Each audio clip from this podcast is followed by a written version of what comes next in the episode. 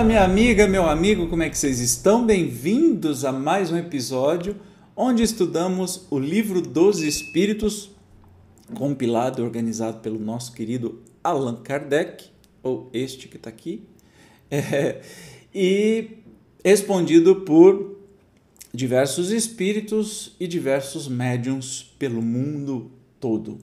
Nós estamos no capítulo que fala, na parte terceira, no capítulo oitavo, que vem falar sobre a lei do progresso, e hoje nós vamos falar sobre a civilização. Então, sem demora, vamos para a pergunta de hoje, 790.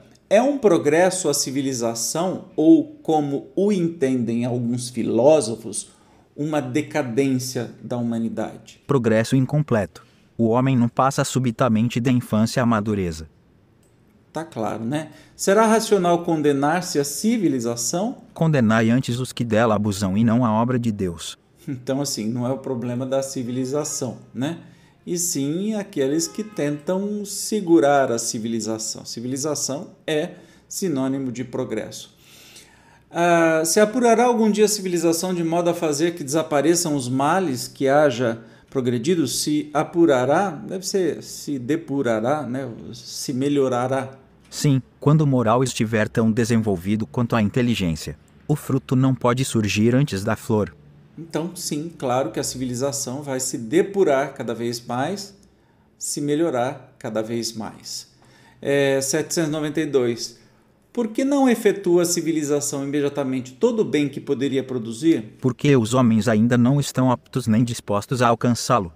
Ui, mas não será também porque, ah, criando novas necessidades, suscita, né, causa paixões novas? É, e ainda porque não progridem simultaneamente todas as faculdades do espírito. Tempo é preciso para tudo de uma civiliza-se cedilha maiúsculo O incompleta não podeis esperar frutos perfeitos.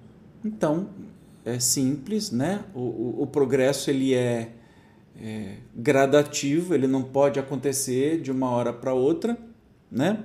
Então, é, e também vão se criando novas coisas e novos desafios e novos aprendizados e assim a civilização vai evoluindo aos poucos. Como eu disse na, nos encontros passados, a gente não tem uma curva reta de, de evolução, a gente vai de repente dar um recuo, aí dá um salto maior. Esse recuo é este momento que nós estamos vivendo no mundo, especialmente no Brasil, onde toda sujeira, todo preconceito, todo mal, todo ódio sai do armário, vem né, o tal escândalo que Jesus falava, que o escândalo precisa vir, mas ai daquele, ai daquele que traz o escândalo, né? O escândalo vem, mobiliza a sociedade que se melhora e dá um salto. Então nós estamos nesse momento difícil, complicado, mas que vai passar e vamos ter grandes evoluções é, decorrentes disso. Ok? 793, que se não me engano é a última pergunta de hoje. Por que indícios se pode reconhecer uma civilização completa? Olha, você vai reconhecer pelo desenvolvimento moral. Credes que estáis muito adiantados porque tendes feito grandes descobertas e obtido maravilhosas invenções, porque vos alojais e vestis melhor do que os selvagens. Todavia, não tereis verdadeiramente o direito de dizer-vos civilizados, senão quando de vossa sociedade haver banido os vícios que a desonram e quando viver como irmãos praticando a caridade cristã. Até então sereis apenas povos esclarecidos, que, eh, que têm percorrido a primeira fase da civilização. Olha só que ele está falando lá da época né, que isso foi escrito, 1857, e não da época de hoje. Imagina com essa evolução incrível da ciência de hoje, ainda a gente não é uma civilização avançada, porque moralmente ainda há fome.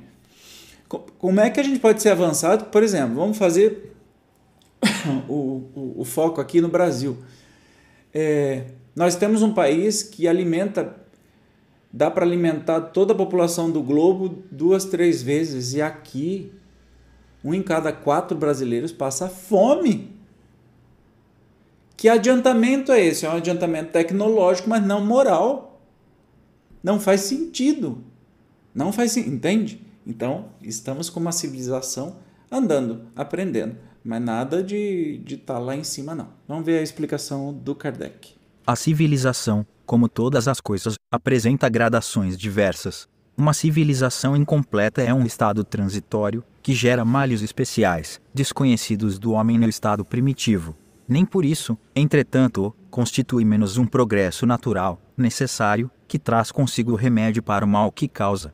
À medida que a civilização se aperfeiçoa, faz cessar alguns dos males que gerou, males que desaparecerão todos com o progresso moral de duas nações que tenham chegado ao ápice da escala social, somente pode considerar-se a mais civilizada, na legítima acepção do termo, aquela em que exista menos egoísmo, menos cobiça e menos orgulho, em que os hábitos sejam mais intelectuais e morais do que materiais, em que a inteligência possa desenvolver-se com maior liberdade, em que haja mais bondade, boa-fé, benevolência e generosidade recíprocas, em que menos enraizados se mostrem os preconceitos de casta e de nascimento. Por isso que tais preconceitos são incompatíveis com o verdadeiro amor do próximo, em que as leis nenhum privilégio consagrem e sejam as mesmas, assim para o último, como para o primeiro, em que com menos parcialidade se exerça a justiça, em que o fraco encontre sempre amparo contra o forte, em que a vida do homem, suas crenças e opiniões sejam melhormente respeitadas, em que exista menor número de desgraçados, enfim, em que todo homem de boa vontade esteja certo de lhe não faltar o necessário.